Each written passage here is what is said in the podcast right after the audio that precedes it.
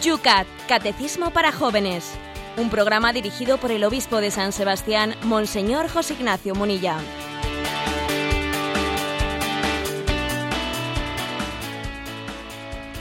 Buenos días, queridos amigos del Yucat. Empezamos un día más, hoy jueves, este programa que te acompaña todas las mañanas a la misma hora. Es el Yucat con la explicación del obispo de San Sebastián de ese catecismo para los jóvenes. Un día precioso amanecido aquí en San Sebastián con 11 grados. ¿Cómo están las cosas por Madrid, Yolanda? Buenos días. Muy buenos días, 6 grados. 6 grados por Madrid y nosotros hoy celebramos en toda la iglesia, como lo acabamos de hacer rezando en Radio María Los Laudes, hoy San Marcos Evangelista. Y un jueves, los jueves siempre nos recuerdan al sacerdocio, a la oración por las vocaciones, todos unidos pidiendo más y santos sacerdotes. Buenos días, José Ignacio. Buenos días. Y eh, nos recuerda el jueves especialmente a la Eucaristía. Yo creo, yo observo que estamos en una cultura en la que la secularización avanza, pero también al mismo tiempo avanza el, reencuentro con Jesucristo. Hay muchas personas que van teniendo encuentros con Jesucristo. Y avanzan las secularizaciones, sí, pero también avanzan las, las conversiones. Y pueden parecer eh, dos fenómenos opuestos, pero es que en esta sociedad las cosas se caracterizan porque a veces los que los que salen de la iglesia se chocan en la puerta con los que entran en la iglesia. Parece como si eh, se estorbasen. Bueno, pues es que es así. ¿eh? Avanza la secularización, pero Radio María es testigo de que, por ejemplo, hoy jueves sacerdotal, hay muchas personas que van sintiendo la necesidad de vivir la Eucaristía incluso diariamente. Incluso diariamente. sienten una llamada pues hacer de la Eucaristía su alimento diario. Eh, bueno, pues bendita Eucaristía, bendito jueves sacerdotal, ¿eh? bendita hambre y sed de Dios que tantísimas personas van sintiendo para, para que la Eucaristía sea su alimento diario. Bueno, pues nosotros así también os invitamos a todos a esas celebraciones. Ya sabéis que aquí, si no puedes acudir a la parroquia, Radio María todos los días a las 10 de la mañana te ofrece la Santa Misa. Sin más, comenzamos un día más este espacio de radio que le llamamos el...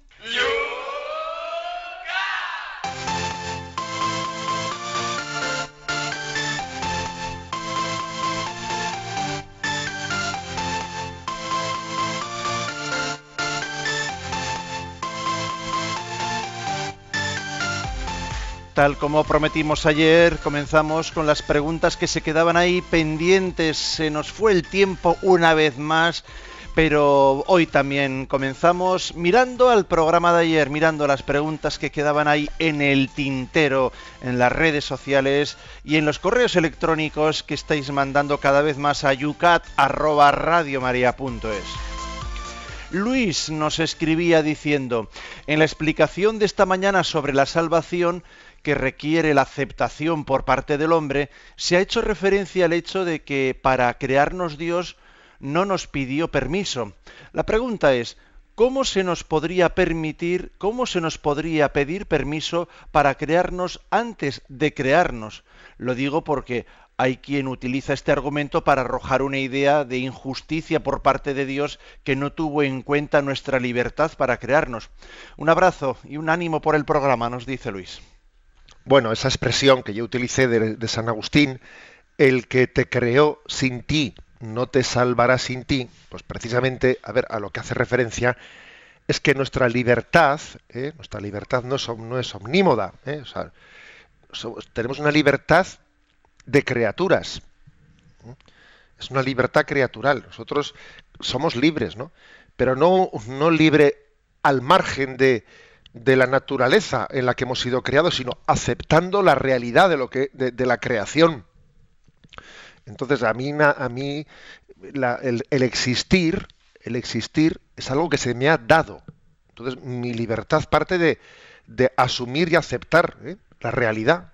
Yo no creo la realidad, o sea, yo estoy llamado a, a asumirla, aceptarla, abrazarla y ahora a utilizar bien la libertad ¿eh? en ella, o sea, santificarme, ¿no? Pero claro, es que a veces hemos hecho una imagen de la libertad que es eh, absoluta, ¿no? Y la libertad absoluta, nosotros tenemos una libertad creatural. Más todavía, fijaros bien, ¿no?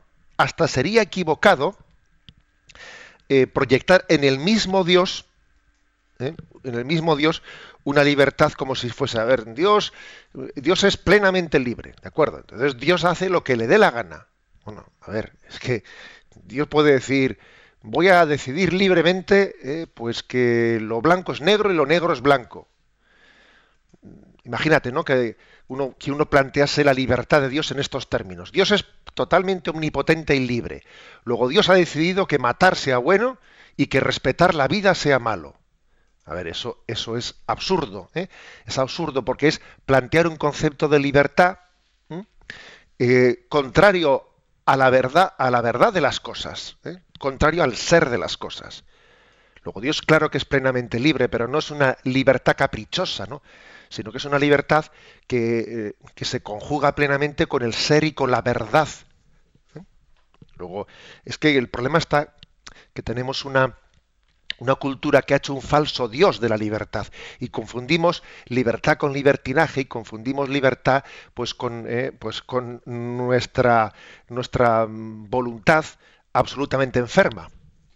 Nos escribe Javier con esta pregunta.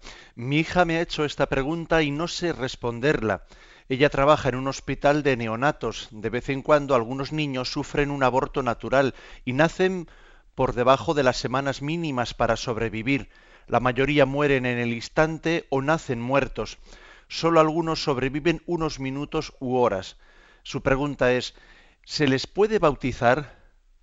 Le surge la duda porque estos niños ni siquiera son reconocidos por sus padres, ya que no van eh, a verlos eh, por ser abortos. Se le puede bautizar sin ni siquiera sin el permiso de sus padres, nos dice, teniendo en cuenta que viven unos minutos nada más. Bueno, eh, pues un caso ciertamente delicado, ¿no? De esta trabajadora de, en un hospital en neonatos que yo qué es lo que diría, pues que hay circunstancias en la vida que son tan límites en las que uno tiene que ser atrevido, tiene que ser atrevido.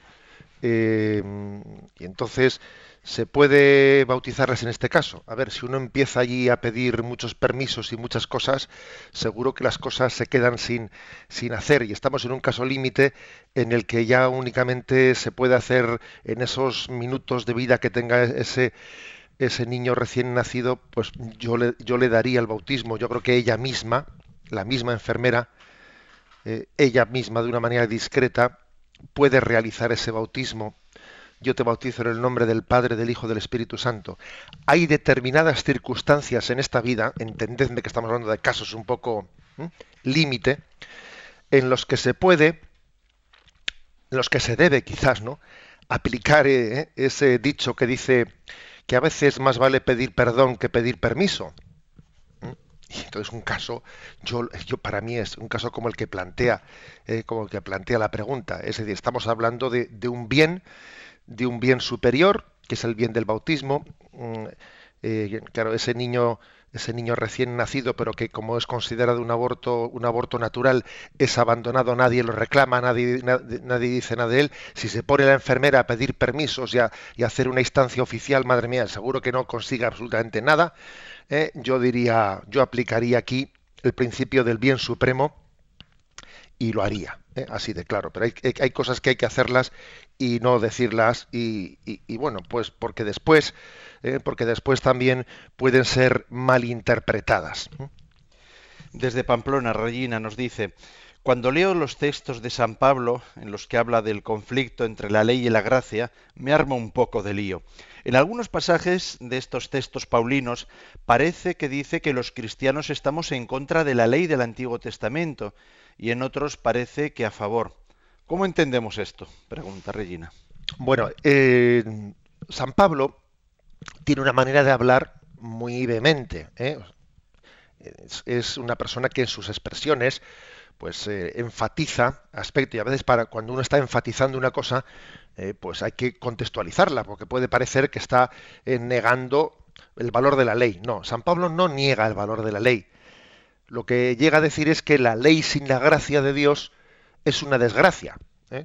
Lo que él dice, a ver, si si la ley de Dios me está recordando que yo, que el hombre peca, que el hombre no es capaz de cumplir la voluntad de Dios, que va por el buen camino, si es como un semáforo, ¿eh? que me, indica el color rojo.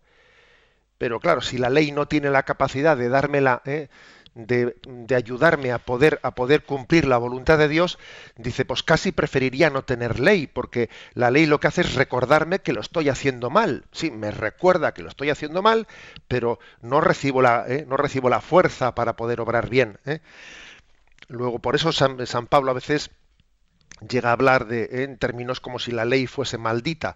No, no es que la ley sea maldita, es decir, es que la ley sin la gracia de Dios pues nos lleva a una contradicción. ¿eh? San Agustín hablaba de este tema diciendo que la ley nos ha sido dada para implorar la gracia de Dios. Y la gracia de Dios nos ha sido dada para que podamos observar la ley. O sea que es que una cosa pide la otra. ¿eh? La ley nos hace llevar a pedir al Señor, Señor, dame la gracia para poder cumplir tu voluntad. y la gracia de Dios nos ha sido dada pues para poder cumplir la voluntad de Dios, para poder cumplir los mandamientos. No hay oposición pues, ¿no? entre ley y gracia, pero San Pablo enfatiza, ¿eh? enfatiza que, que la ley sin la gracia, pues es que es una desgracia. Desde Sevilla, Rosa nos pregunta, con frecuencia le escuchamos decir a usted en las explicaciones del catecismo que todo es gracia de Dios, pero claro, Cuesta entender eso cuando estamos siendo probados por el dolor, por las persecuciones y demás. Lo entiendo, ¿no? Es normal que cueste entender eso cuando alguien está mm, siendo probado y cuando alguien está en medio del chaparrón, pues hombre, igual lo que cabe esperar, ¿no? Es que mira, pues que abra el paraguas y que mire a ver cómo pasa ¿eh? el chaparrón y espere a que escampe, ¿no? Como se dice. ¿eh? Recuerdo recuerdo pues dentro del diario de, de, Juan 23, ¿no? que pues para que los que no lo hayáis leído es una joya ¿eh? de la espiritualidad, el diario de Juan 23, eh, de ese Papa Beato. La verdad es que él tiene expresiones, tiene expresiones, mm, recuerdo como las siguientes, ¿no? Él estaba sufriendo, tenía sus enfermedades, ¿no? Y decía, él procuro aguantar, ¿eh? aguantar el dolor, dando gracias a Dios porque sea soportable. Me llamaba la atención, es una espiritualidad muy, muy real y muy práctica. A ver, a mí ahora me toca aguantar y le doy gracias a Dios porque porque me resulte soportable, es decir, porque tenga la, la, gracia de poder llevarlo. O sea, en este sentido todo es gracia. También es gracia de Dios saber sobrellevar las desgracias. Es gracia, es decir, eh, tenemos que decir, ¿no? Señor, ayúdame a que no perezca en las, en las desgracias, ayúdame a que no perezca en las pruebas. Y cuando vemos que mm, salimos adelante, uno dice, Señor, es una gracia saber ser fiel en medio de las desgracias. ¿eh? Y en este sentido, pues todo es gracia. Desde Barcelona, Pedro, si analizo mi vida, veo que arrastro una profunda insatisfacción dentro de mí a veces incluso me siento vacío. Es como si nada de esta vida me hiciera feliz. ¿Dónde está el problema? ¿Soy yo el que pide demasiado a la vida? ¿O es que es inevitable una insatisfacción esa que arrastramos? Es interesante esta pregunta de Pedro. A ver, yo ¿qué pasa? ¿no? Que yo le pido demasiado a la vida. Le pido lo que no puede darme. ¿eh? Le pido una felicidad que aquí no existe. ¿eh? O sea, es inevitable que arrastremos esta insatisfacción. Bueno, yo diría que se me ocurre decir dos cosas complementarias. ¿eh? Por una parte, pues que, que, en esta vida no se puede tener la felicidad plena. O sea, no le podemos pedir a esta vida lo que solo nos puede dar la vida eterna. O sea, recuerdo que el rey Balduino de, de Bélgica decía que el Señor nos ha concedido la gracia de hacernos sentir un vacío ante todo lo que no es Dios. Y decía el rey Balduino de, Bélgica, y eso es una gracia de Dios, o sea, es una gracia de Dios el que, el que sintamos un cierto vacío interior, el que, el que no nos llene esta vida, el que no te llene esta vida es una gracia de Dios, para que no te engañes, para que no eh, hagas falsos ídolos, para que te des cuenta que, que, no, que esta vida, que esta vida no, no te llena de plenitud, que esto no es el cielo. ¿eh? Eso es así. ¿eh? Por otra parte, también es cierto que estamos llamados a disfrutar de esta vida, mm, no a vivir amargados en ella. Estamos llamados a ser feliz en la medida en la que se puede ser feliz en esta vida. ¿eh? Y para eso hay que ser sencillos, no esperar de esta vida lo que no puede darme, pero sí, mm, digamos, vivirla con intensidad de amor eh, y viendo en ella pequeños regalos que son como los adelantos o las arras de lo que Dios quiere darnos en el cielo. Entonces, pequeños momentos de gracia, pequeños momentos de alegría, momentos de... O sea, es decir, que no se trata de vivir amargados en esta vida para luego ser felices en el cielo, ¿eh? No, no, en absoluto. Creo que el cristiano es también el que es capaz de disfrutar de esta vida que es limitada, ¿eh? pero disfrutar sabiendo que Dios nos da pequeños adelantos, ¿eh? Que uno sabe, eh, un alma sencilla y humilde, sabe disfrutarlos como un gran regalo, ¿no? Y como, como el anticipo de los bienes definitivos en el cielo. O sea que, claro que esta vida no nos hace plenamente felices, pero en la medida en que, en que percibimos que, que esta vida es, eh, pues son las arras del cielo, somos capaces de ser felices en ella en la medida en que se puede ser feliz. Y terminamos en Valencia con Santiago, que nos dice, ayer habló usted de la gracia de Estado y del estado de gracia. ¿Qué relación hay entre ambas cosas? Bueno, son dos términos distintos que, por cierto, me recuerda la pregunta de Santiago. Eh, no sé si es verdad, no sé si eh, esto es cierto o no es cierto, pero dice que estaba en una parroquia, en una parroquia eh, hablando el sacerdote, el sacerdote diciendo, pues, delante de los fieles, bueno, pues es que, no, mejor dicho, mejor dicho, era el obispo el que estaba hablando delante de los sacerdotes, y el obispo un poco para reafirmar su autoridad, pues decía pues que había que confiar en la gracia de Estado, ¿no? Y entonces la gracia de Estado que Dios daba al obispo, pues para gobernar, etcétera, tal, tal. Y entonces un sacerdote dice que dijo, esto me imagino que será broma, ¿no? Pero dice un sacerdote, sí, sí, mucho estado de gracia, estado de gracia, ¿eh? Mejor dicho, mucho, sí, mucha gracia de Estado, mucha gracia de Estado. Habrá que ver si está en estado de gracia. ¿eh? Le dice eso. Bueno, vamos a ver, la gracia de Estado se refiere em, no al mm, a lo que es subjetivo, a lo que es subjetivo. Aquí una persona sea más santa o menos santa. La gracia de Estado se refiere a que en determinada vocación, por ejemplo, de de unos casados, ¿no? O sea, están casados, Dios les ha dado el sacramento del matrimonio o un sacerdote, etcétera, tiene una encomienda objetiva y Dios le va a asistir con una gracia de estado, ¿eh? pues porque si le ha dado la vocación ¿eh? al matrimonio, la vocación al sacerdocio, pues no le va a dejar solo, le va a asistir. El estado de gracia es otra cosa. El estado de gracia se refiere a lo subjetivo a lo subjetivo, es decir, a no estar en pecado, a vivir en gracia de Dios. Porque podía ocurrir que una persona eh, tenga gracia de estado, pero no tenga estado de gracia. Es decir, puede ocurrir, ¿eh? uno, lo cual es una contradicción, claro, es una contradicción de la que hay que salir cuanto antes.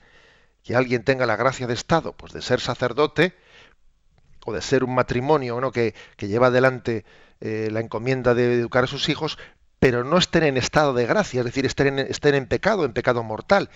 Y, entonces hay una contradicción entre lo objetivo y lo subjetivo. O sea, que les ha dado, Dios les ha dado una gracia para que eh, eduquen a sus hijos o para que ejerzan el sacerdocio, pero no está interiormente, vive en pecado. Por eso, gracia de estado se refiere más a, lo, objetivo y estado de gracia se refiere a lo subjetivo. Así uno vive en pecado o, vive o busca la santidad y, eh, y pide a Dios perdón por sus pecados personales.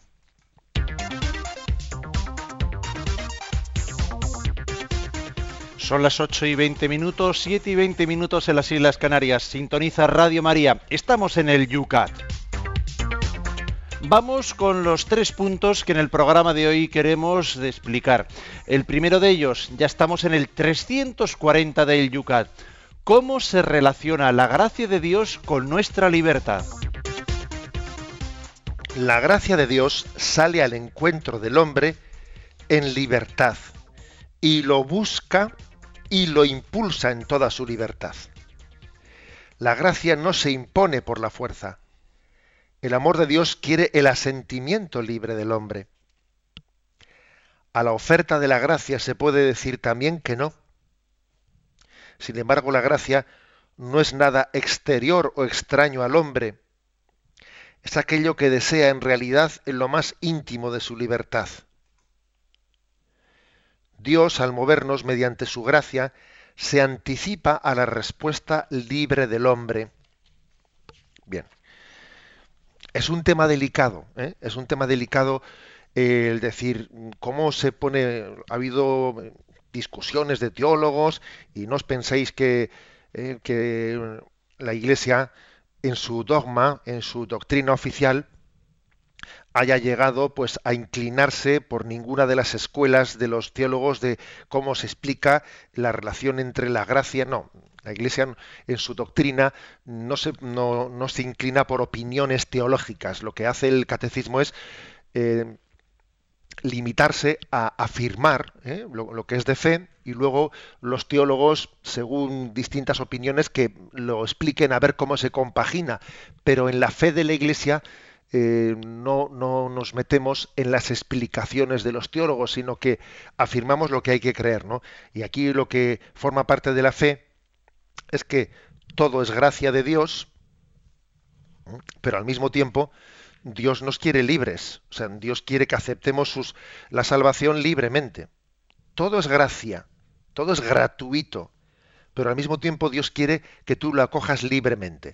Ahora, ¿cómo compaginar las dos cosas? Bueno, pues, eh, pues es complicado, ¿eh? es complicado, pero distingamos lo que es eh, la fe de lo que son los distintos intentos de explicación. Todo es gracia de Dios y al mismo tiempo Dios quiere que seamos, eh, que acojamos libremente lo que Él nos da. Yo creo que la, la clave está en que la relación entre Dios y nosotros, claro, supera infinitamente eh, la, la, relación entre, entre los seres humanos. ¿no? Por ejemplo, si un padre, si un padre mm, a su hijo, ¿no?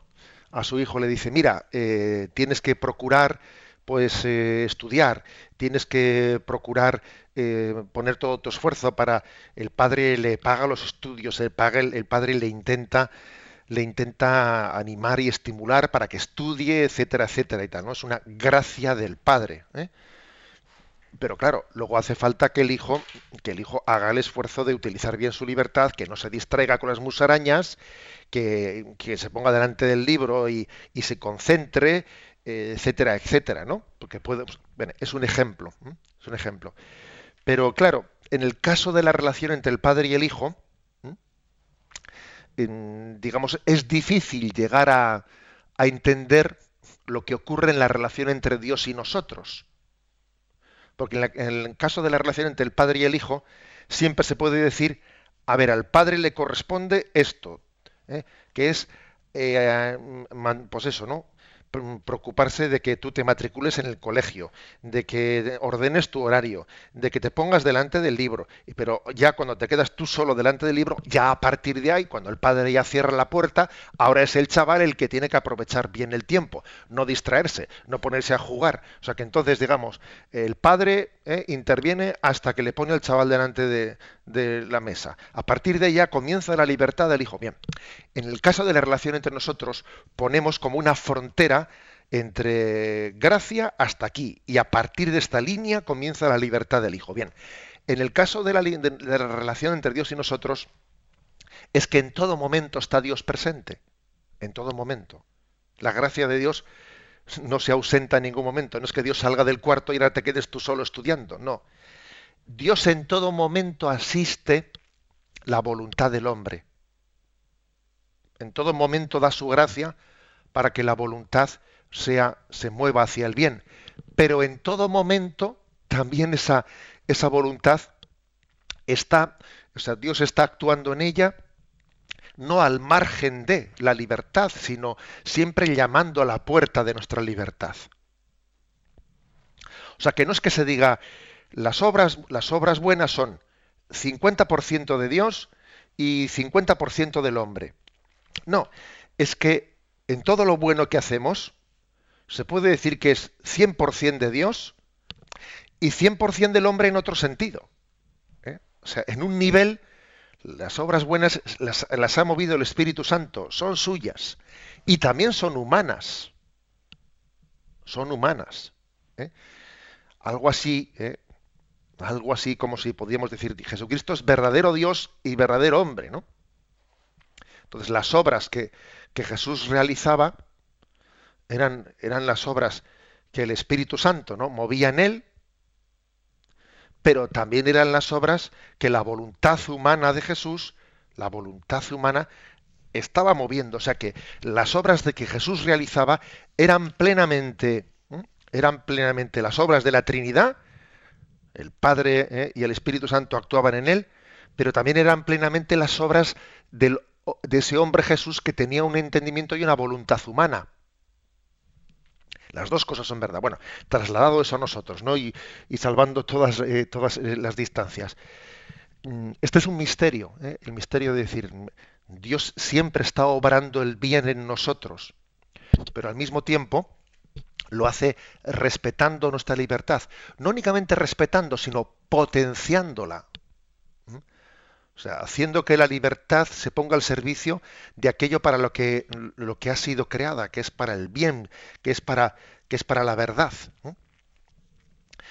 Eh, este misterio, ¿eh? este misterio de colaboración entre mm, gracia y libertad ¿eh? es el que nos tiene que, nos tiene que hacer pensar ¿no? que el hombre es más libre cuanto más dócil es para dejarse mover por Dios y el hombre es menos libre, menos libre cuanto más se resiste a la, acción de Dios dentro de él.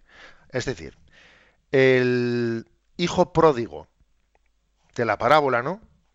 Que tan famosa, a la que tantas veces recurrimos, ¿cuándo fue más libre el hijo pródigo?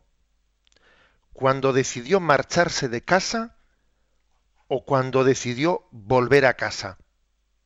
Sin duda alguna, cuando decidió volver a casa. Fue más libre. la, primera libertad fue muy defectuosa, porque fue una, mala libertad que se, estaba oponiendo a, la gracia. La segunda libertad fue la verdadera, la que se dejaba mover por la gracia. ¿no? La libertad es la que se deja mover, la que se deja impulsar por la gracia de Dios.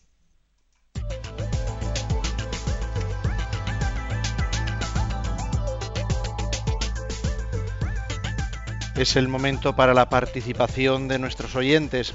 Lo podéis hacer por los canales habituales de este programa. Los que utilizáis Twitter, no tenéis más que hacer vuestra pregunta en esos 140 caracteres que nos permite la red social. Siempre tenéis que citar arroba obispo munilla. También lo podéis hacer a través de la página de Facebook que plantea las preguntas que aquí explicamos Yucat Radio María. También tenéis el correo electrónico yucat@radiomaria.es. Y por supuesto, también tenemos ese teléfono de Radio María para que podáis plantear ahí vuestras preguntas lo más brevemente posible. Un pequeño descanso musical y empezamos a contestar vuestras preguntas que nos lleguen por esos canales.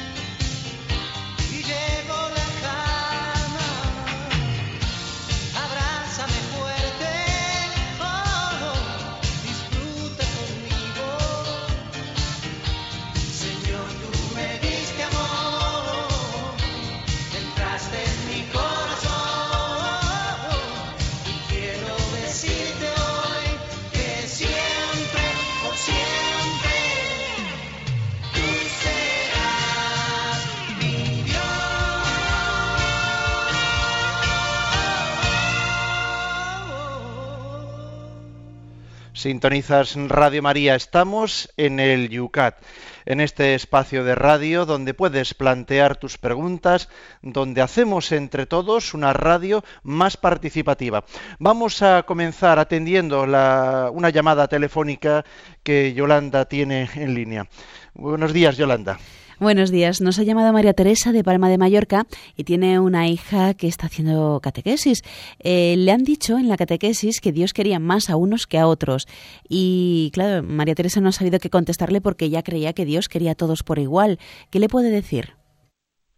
Bueno, no sé, mm, no es incorrecta esa expresión. Lo que ocurre es que a veces las cosas, eh, las cosas no vale únicamente lo que significan en sí, sino cómo son comprendidas por el que las escucha. ¿eh?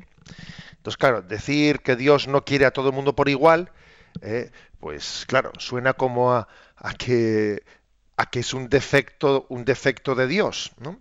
A como que su amor no es igualmente generoso, etcétera.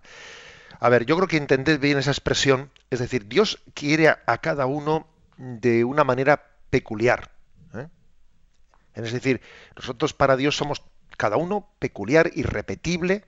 Luego, eh, esto es un poco como la parábola de los talentos. ¿Por qué no todo el mundo tiene los mismos talentos? Oye, porque cada uno delante de Dios somos únicos e irrepetibles, ¿no? Eh, ¿Los talentos de la Virgen María son los mismos que los míos? Pues no.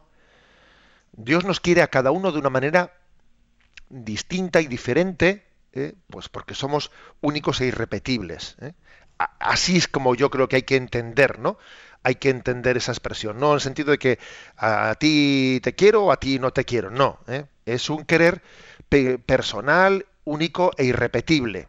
¿eh? Y la parábola de los talentos que nos cuesta entenderla, porque uno dice, ¿y por qué yo he recibido menos talentos o más talentos que el otro? A ver, cada uno tiene que ponerse delante de Dios personalmente sin que le distraiga el compararse con los demás, porque eso de compararse con los demás nos suele generar un lío, ¿eh? un lío. ¿eh? Mm, Claro, también mm, yo creo que a nosotros estamos en una, en una cultura muy igualitarista, muy igualitarista. Dios ama infinitamente a todos, infinitamente. ¿eh? Entonces, claro, en ese sentido se puede decir, ah, si ama infinitamente a todos, pues entonces quiere a todos por igual. Bien, si lo quieres entender así, de acuerdo, correcto, ¿no? Dios ama infinitamente a todos, si es infinito, pues es por igual, de acuerdo. Pero es un amor totalmente peculiar y distinto a cada uno en cada caso, ¿no? Con lo cual es totalmente distinto a uno y a otro. Luego podríamos decir la- las dos cosas, ¿no? Que Dios nos ama a todos por igual, pero Dios nos ama a todos de una manera peculiar y específica y distinta, entendido en estos dos matices.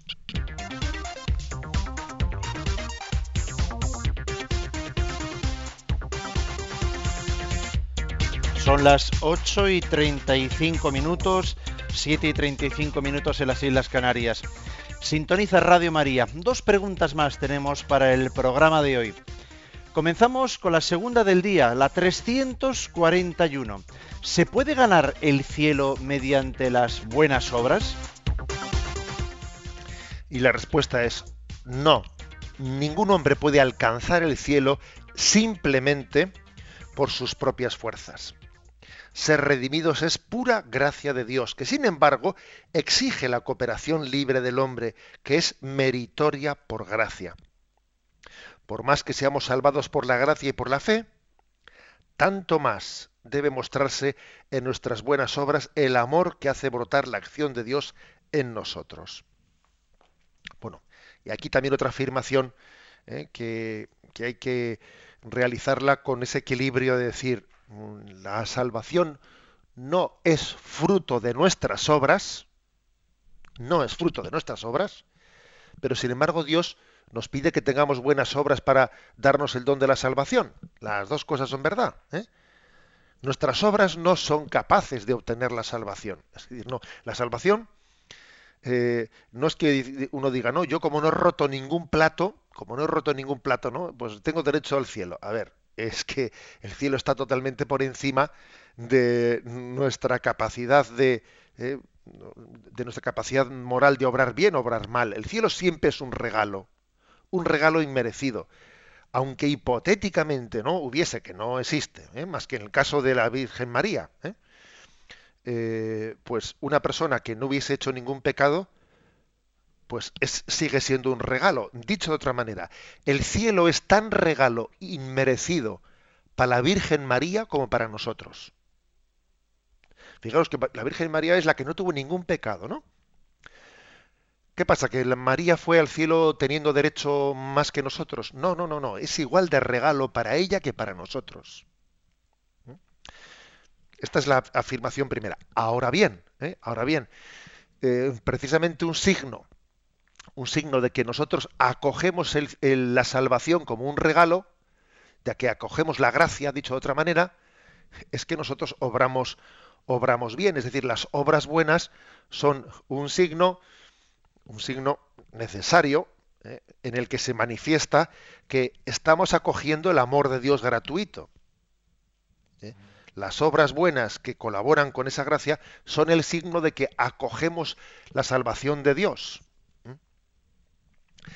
Por eso, por eso Dios nos pide buenas obras, buenas obras para la salvación, pero no porque tus obras, entre comillas, compren la salvación o te, ¿eh? o te den una especie de derecho a ello, ¿no? sino porque esas obras son un signo, ¿eh? son un signo de que tú te abres a la gracia de Dios, ¿eh? al regalo de Dios para ir al cielo. Es, es como esa colaboración con la gracia de Dios, que son las buenas obras, son el signo de que tú te abres a la salvación de Dios. De lo contrario, ¿eh? de lo contrario, cuando alguien obra el mal, cuando alguien peca, cuando alguien eh, lo que está haciendo es, con esas malas obras, es un signo bien claro de que está despreciando, ¿eh? despreciando el amor de Dios. A ver, dicho, por poner un ejemplo, ¿no? Un pobre, un pobre, un pobre viene y te pide limosna, y te pide de comer, que tiene hambre. Y tú vas a la cocina y le preparas un bocadillo un bocadillo y se lo das, ¿no? Porque él ha venido mendigando que te des un bocadillo. Se lo das. Y entonces el pobre se va y coge el bocadillo y lo tira por la escalera y lo deja tirado por ahí, ¿no? Dice uno, pero, a ver, pero ¿para qué me ha pedido si no ha sido, si, si después no, ni siquiera lo ha comido? Ojo que estos casos se dan, ¿eh? no estamos hablando de, de- un impensable.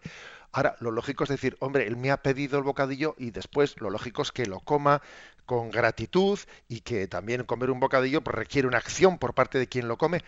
O sea, es decir, las buenas obras, las buenas obras no es que sean ellas las que te den derecho a, pero son un signo de que, tú has recibido eh, la salvación como, como un regalo. Si, si tú me has pedido un bocadillo y te da el bocadillo, lo lógico es que tú lo cojas con agradecimiento y lo comas y, y no que lo tires por ahí. Algo así son las buenas obras. Las buenas obras es recibir la limosna del bocadillo y comerlo, ¿no? Y, y no desperdiciarlo, y no tirarlo, y no. Eso, por eso se habla de la necesidad, ¿no? De colaboración con, la, eh, con nuestras buenas obras. No porque ellas son, son las que te den la salvación, porque el, el bocadillo era un regalo. A ver, era un regalo, ¿no? Esto este ejemplo que os he puesto es muy parecido a este otro que cuenta el Evangelio, de que alguien invitó, invitó a, un banquete de bodas a algunos que se lo rechazaron, lo despreciaron, los principales del pueblo de- despreciaron el- la invitación y entonces dijo, bueno, id a las veredas del camino y a todos los pobres invitadles. y se llenó la mesa de comensales, ¿no? Pero había un pobre, había uno que entró eh, sin vestirse de, de, bodas. Y le dijeron, oye, ¿tú qué haces aquí en este banquete sin haberte vestido de fiesta? Te hemos, te hemos invitado gratuitamente a este banquete. Pero hombre, lo menos que se te puede pedir es que como has sido invitado gratuitamente te vistas de fiesta.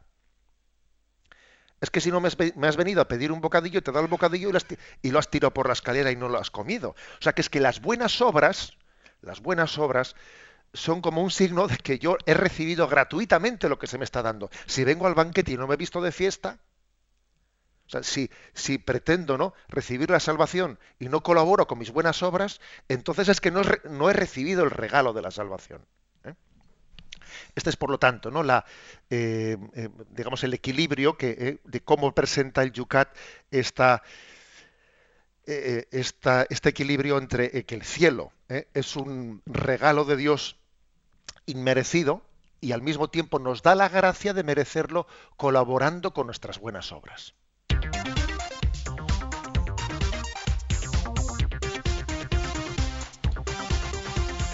8 y 42 minutos, 7 y 42 minutos en las Islas Canarias, estamos en el Yucat. Última pregunta del programa de hoy. La 342 del Yucat. ¿Debemos todos ser santos? Sí, el sentido de nuestra vida es unirnos a Dios en el amor. Corresponde totalmente a los deseos de Dios. Debemos permitir a Dios que viva su vida en nosotros. Beata Teresa de Calcuta es una expresión suya. Que Dios viva su vida en nosotros. Esto significa ser santo. Todo hombre se hace la pregunta, ¿quién soy yo? ¿Para qué estoy aquí? ¿Cómo, ¿Cómo puedo ser yo mismo?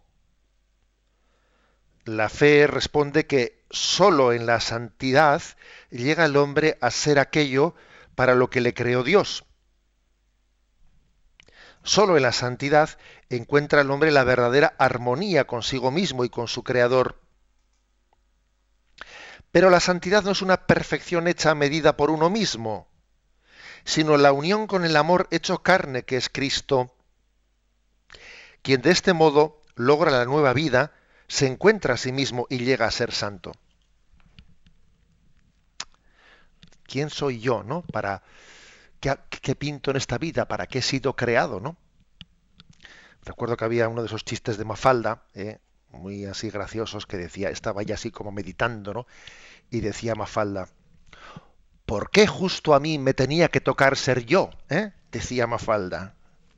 Pero bueno, ¿eh? ¿por qué justo a mí me tenía que tocar ser yo?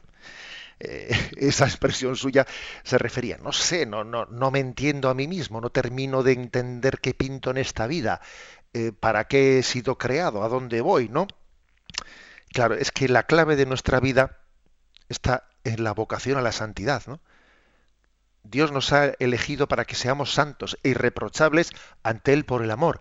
De lo contrario, esta vida, esta vida es incomprensible, es un jeroglífico, de, pues que es querer y no poder, es que es una contradicción con patas, ¿no? Como se dice.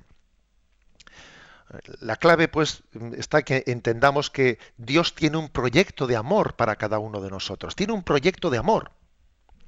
A eso se llama la vocación a la santidad. Que Dios ha pensado para ti de una manera mmm, muy concreta, eh, pues un camino que tú desconoces, ¿eh? pero lo bueno que, que aunque yo desconozca el camino, sé a dónde lleva. Me lleva a la santidad, a ser otro Cristo. Otro Cristo ¿eh? y, a, y, a, que Dios se pueda servir de mí ¿eh? pues para llevar la vida al mundo. Eso es esto que dice la, la Beata Teresa de Calcuta permitir a Dios que viva su vida en nosotros, su plan de amor en nosotros, que me va a hacer plenamente feliz a mí y además voy a ser instrumento de que el amor de Dios llegue a los demás. Que Cristo viva en mí. La Madre Teresa de Calcuta lo, sintió de una manera pues muy gráfica, ¿no? Cuando tuvo aquella iluminación y el Señor le dijo, ¿eh? Le pidió que dejase la orden en la que estaba y que inaugurase un nuevo camino y le dijo, llévame a los pobres, o sea, quiero, quiero que tú seas el instrumento, el vehículo por el que Dios llegue a los pobres. Bueno, eso, eso que de una manera tan gráfica y tan fuerte, ¿no? Recibió la Madre Teresa de Calcuta, que no os quepa la menor duda que todos y cada uno de nosotros, el que os habla y todos los que escucháis, sin duda alguna, se puede aplicar. Estoy seguro que la Madre Teresa nos diría ahora mismo, oye, que eso que yo percibí, a ver si te crees que era distinto porque yo era Teresa de Calcuta. Cada uno de nosotros puede recibir, está recibiendo, mejor dicho, esa misma llamada de Cristo. Llévame. O sea, quiero, quiero que, quiero vivir en ti y que tú seas mi instrumento para llegar a los demás. O sea, es decir, tengo un plan de santidad para ti a través del cual se transforme el mundo. Y, y de tu respuesta, ¿no? De tu respuesta de colaboración y de acogida de este plan de santidad dependen otras cosas. Eh, porque es así, en, esta vida estamos eh, conectados unos con otros y hay un plan providencial, esta es la comunión de los santos y de nuestra santidad dependen otros. Ahora mismo nosotros estamos hablando de, de una mujer, de Teresa de Calcuta, y ella no se imaginaba eh, que cuando ella decía un sí a Dios, eso iba a tener consecuencias. Vaya si iba a tener consecuencias. La prueba es que ahora nosotros en una parte muy distinta del mundo, etcétera, estamos aquí hablando de lo que aconteció con ella, ¿no? Cada vez que alguien le da un sí a Dios, eso tiene consecuencias, ¿eh? Aunque parezca que no ha pasado nada, eh, aunque parezca que no ha habido testigos, no ha habido cámaras, no ha habido... No, no, claro que tiene consecuencias. ¿eh? O sea, permitirle a Dios que viva su vida en nosotros, que Dios lleve a cabo, ¿eh? a cabo su obra en nosotros. Es que si nosotros no somos santos, eh, pues es que se está frustrando nuestra vida.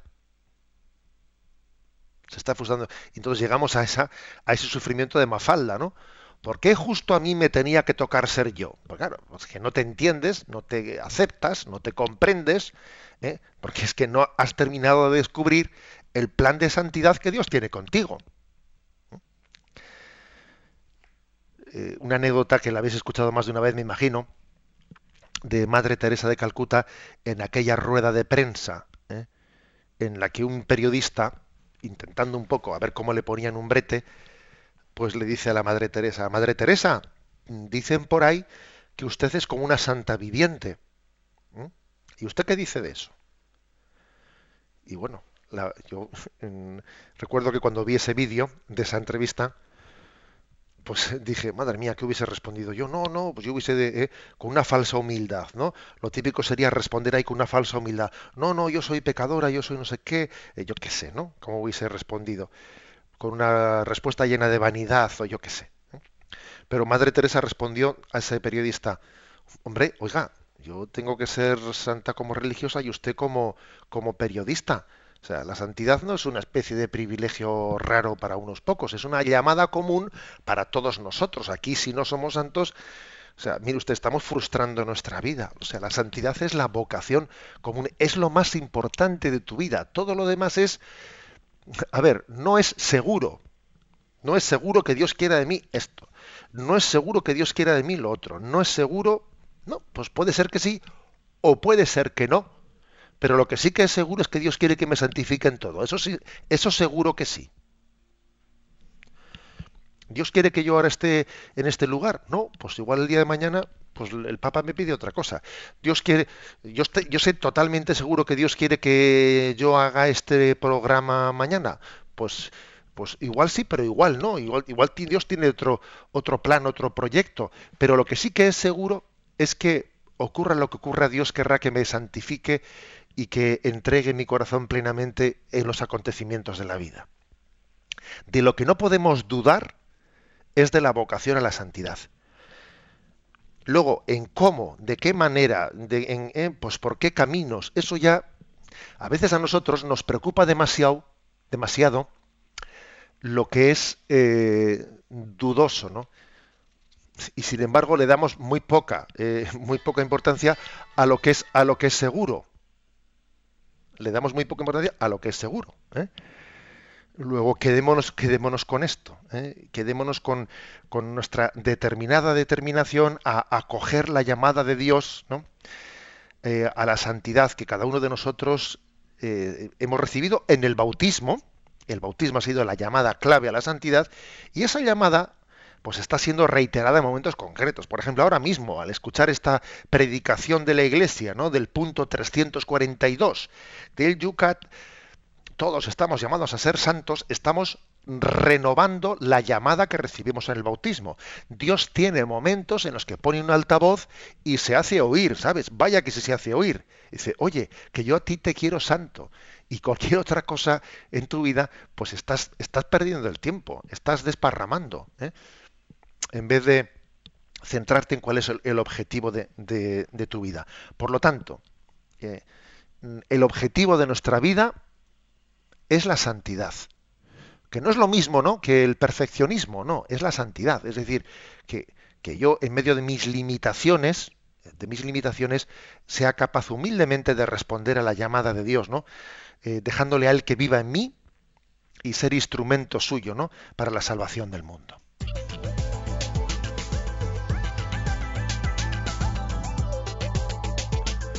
8 y 52 minutos, 7 y 52 minutos en las Islas Canarias. Abrimos nuestras redes, vamos a atenderlas para que podáis plantear también vuestras preguntas en esta recta final del programa de hoy. Esta tercera pregunta ha suscitado mucho más comentarios en Facebook, José Ignacio, que las anteriores, que también comprendo, pues que muchas veces igual son un poquito más áridas. Un correo electrónico acaba de entrar ahora mismo haciendo una pregunta. ¿Podríamos, es José Sempere, podríamos definir la fe como la gracia asumida y aceptada? Nos pregunta. Bueno, eh, claro que la fe, ¿eh? la fe supone una gracia asumida y aceptada. ¿eh? Hay, también, ¿eh? o sea, otras, también la caridad es una gracia asumida y aceptada, también la esperanza es una gracia asumida y aceptada. ¿eh? O sea, que yo diría que, diría más que la es una, ¿eh? la fe es una gracia asumida, asumida y aceptada. Creer es un regalo de Dios, la fe es un regalo de Dios, pero claro, la fe supone una colaboración del hombre. El hombre eh, tiene que luchar contra, por ejemplo, sus desconfianzas, porque si uno es un desconfiado, eh, difícilmente podrá abrirse al don de la fe. Y si uno es un materialista, difícilmente podrá abrirse al don de la fe. O sea, la fe es un regalo y la fe es una batalla. Las dos cosas. ¿eh? Por eso es un poco lo que estamos diciendo. Es regalo de Dios y es batalla. ¿eh? Supone pues acoger, eh, acoger en, la, en esa colaboración de gracia y libertad, acoger el don de Dios. Hay comentarios desde los graciosos hasta los muy suculentos en Facebook. Bellacala nos dice, qué difícil, qué difícil, qué difícil, lo de la santidad. Francisco Galán dice, cuando intentas ser santo, el demonio te intenta confundir, te ataca, eh, te estará tentando siempre. Eh, César, ser santo es ser fiel a la gracia, dice. Es decir, sí cuando Dios te pregunta, es dejarse acariciar cuando nos acaricia, es dejarse podar cuando nos poda, es escuchar cuando nos habla y cuando no nos habla, es decir, cuando va delante y dejarle también en, enjugar nuestras lágrimas, es tener esperanza de ganarle y temor de perderle. Bendita fidelidad a mi Señor, que tantas veces al cual le he fallado. Jesús eh, García desde Soria, así lo explico yo en mis catequesis. Somos santos por defecto, aunque parezca paradójico, por el como en la informática, para no ser santo hay que responder a la pregunta, ¿está usted seguro que quiere salir de la aplicación a la santidad de Dios? Está gracioso eso, ¿eh? está gracioso. Estamos en, ¿eh? vamos a ver, estamos en peligro inminente de ser santos, ¿no? Decía alguno también por ahí. Estamos en peligro inminente de ser santos. Es verdad, yo creo que esto último que dice este oyente es atrevido, pero hay que ser muy burro es verdad que a veces lo somos, ¿eh? Hay que ser muy burro para rechazar eh, el plan de Dios de nuestra santificación. Alguien decía por ahí, qué difícil, qué difícil, qué difícil. Y la verdad es que yo creo que los santos dirían, pero no, si todo es sencillo, si todo es sencillo, sino en el fondo es dejarle, dejarle hacer a Dios su plan. Ah, Entre las intervenciones hay de Facebook, ¿no? que ha leído eh, Esteban, también decía uno, dejarse podar. A ver, si es que eh, la santidad no es difícil, la santidad es sencilla, es sencilla. Al final lo, máximo es lo sencillo. Cuando alguien va caminando en el camino de la vida espiritual, según avanza, cada vez todo es más sencillo. Cuando estamos lejos de Dios lo vemos todo complicado. Cuando estamos cerca de Él to- todo se simplifica. ¿eh? Me habéis escuchado también, ¿no? Esa expresión que dice, ¿no? Dios primero te llama, al llamarte te implica, al implicarte te complica y finalmente te simplifica. Y es así puede haber fases determinadas en las que parezca complicado. Pero es que cuando uno eh, eh, se decide determinadamente a dejar que Dios lleve eh, su, su plan de salvación, al final se da cuenta que todo es sencillo, que somos nosotros los que hacemos las cosas complicadas. ¿eh? complicadas. Por eso me quedo yo con lo que ha dicho el oyente ese de que, de que esto es como la informática. ¿eh? Que cuando alguien está excluyendo ¿no? la santificación en su vida, es como cuando eh, pues el ordenador te dice, ¿está usted seguro de que desea eh, Salir de esta aplicación. salir de, esta santidad. aplicación, ¿no? ¿O está usted seguro que quiere formatear el disco duro? Se lo voy a preguntar tres veces porque es que no sé si usted se está dando cuenta de lo que está realizando.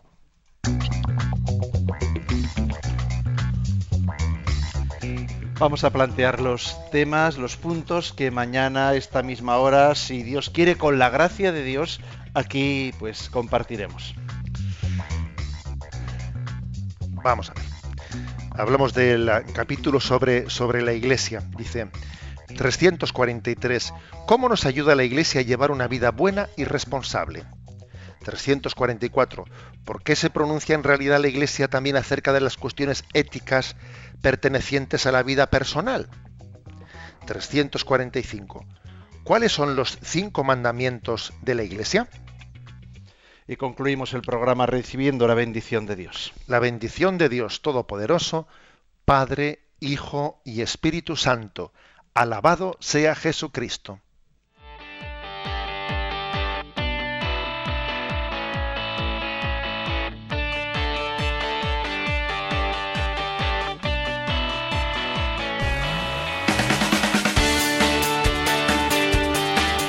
Y así finaliza en Radio María Yucat, un programa dirigido por el obispo de San Sebastián, Monseñor José Ignacio Monilla.